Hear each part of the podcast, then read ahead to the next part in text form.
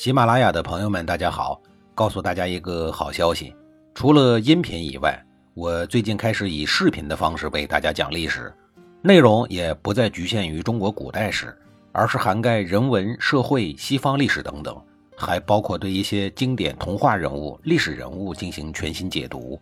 欢迎大家在微信视频号里搜索“志明侃历史”，同志的志，光明的明，调侃的侃，历史故事的历史，我在视频里等你。上一集里，我说到了杨蛇溪开导韩起的事儿。杨蛇溪到底是一位具有外交天赋的人，况且他又当过老师，而且还是国军的老师。老师们说话不是透着技巧，就是透着哲理。面对韩起的不愉快，杨蛇溪没有直接回答，而是先搬来了两个故事，先给韩起听一听。杨蛇溪说。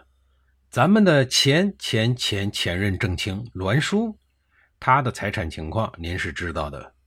他连一百顷的田都没有，家里穷的连祭祀的器具都置办不全。但是他遵循了世间的法则，也传播了德行。就这样，他闻名于诸侯各国，各诸侯国都想着要和他交好，一些个少数民族也愿意归附他。因此，在他的领导下，和晋国百姓们一起同心合力，把晋国给做成了霸主。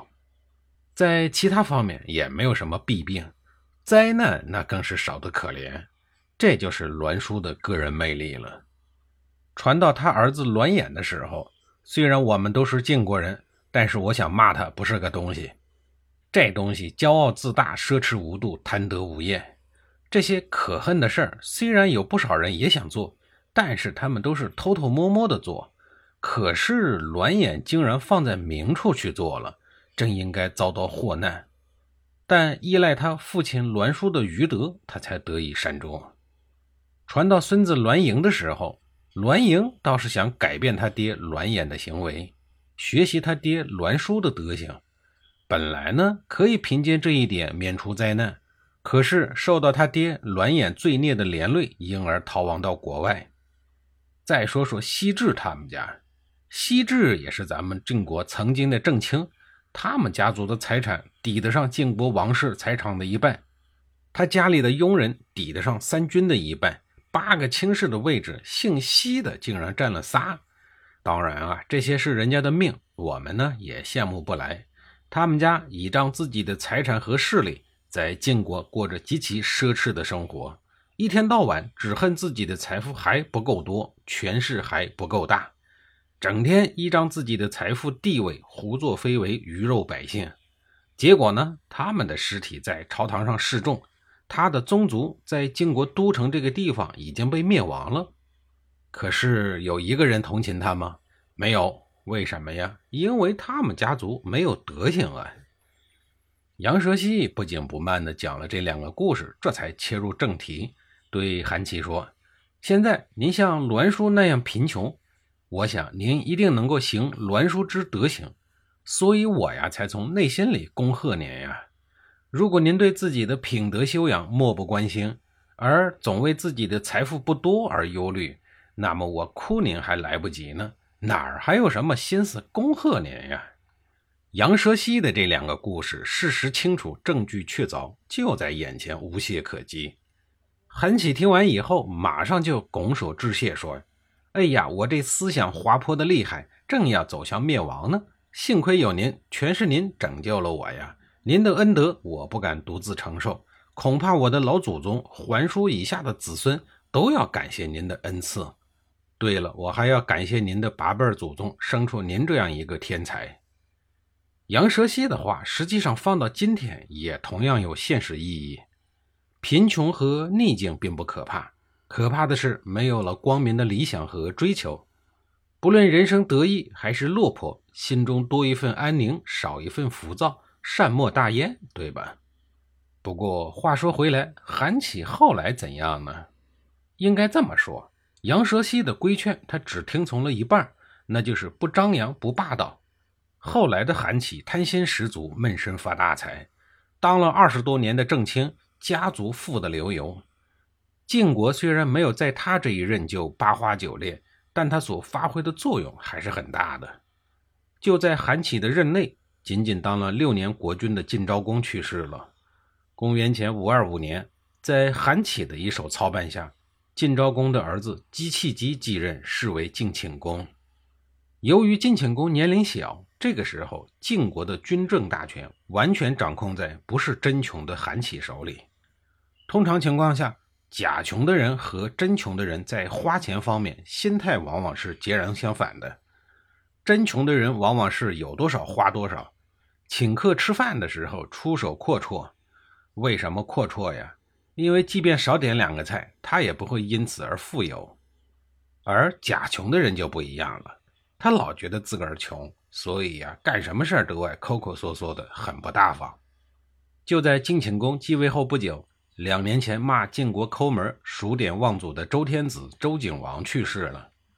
或许是周景王当年的批评，让晋国人长了记性，让韩起长了记性。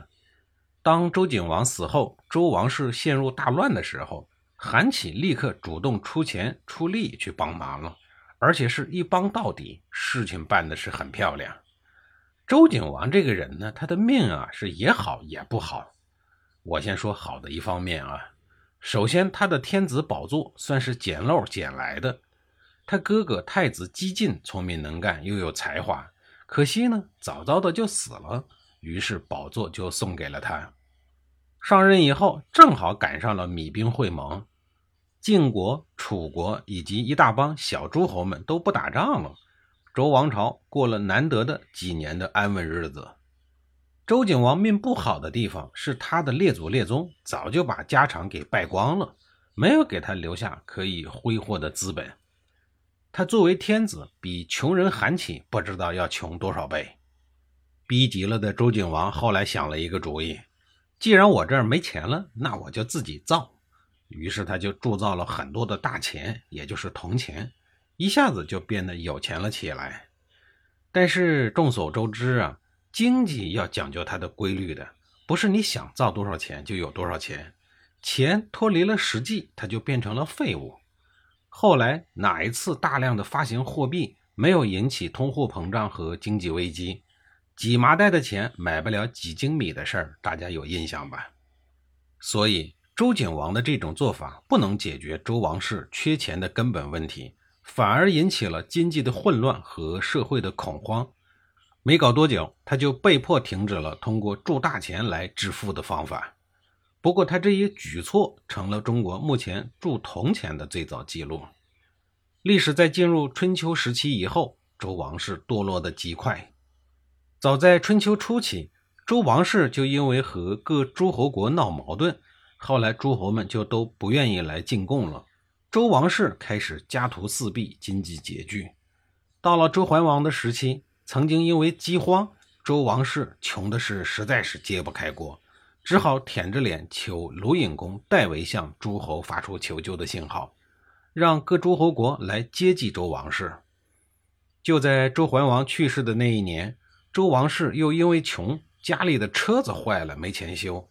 又被迫放下身段去鲁国援助了几辆通勤车，再后来就发生了周顷王找鲁文公借钱葬父亲的事儿。您听一听啊，曾经高高在上的周王室，自从搬离了老巢镐京以后，简直就成了四处要饭的叫花子，四处举债不还，让天下人都看不起。穷了就是这么没骨气。西周的时候。周王室远在偏远的西北山区，但是周王室有钱有势，天下诸侯们都络绎不绝的自费到周王室去串门，去的时候也没人空着手。自从周平王东迁，周王室虽然搬到了富丽堂皇的繁华中原，但是呢，周王室却没钱了。没钱了，自然门前冷落鞍马稀也。所以在春秋早期。往往一连好几年，都城洛阳连诸侯们的鬼影都瞧不着。哎呀，说中原到中原，到了中原却没钱。下一集里，我继续给您说一说没钱的周王室在中原是怎么过苦日子的。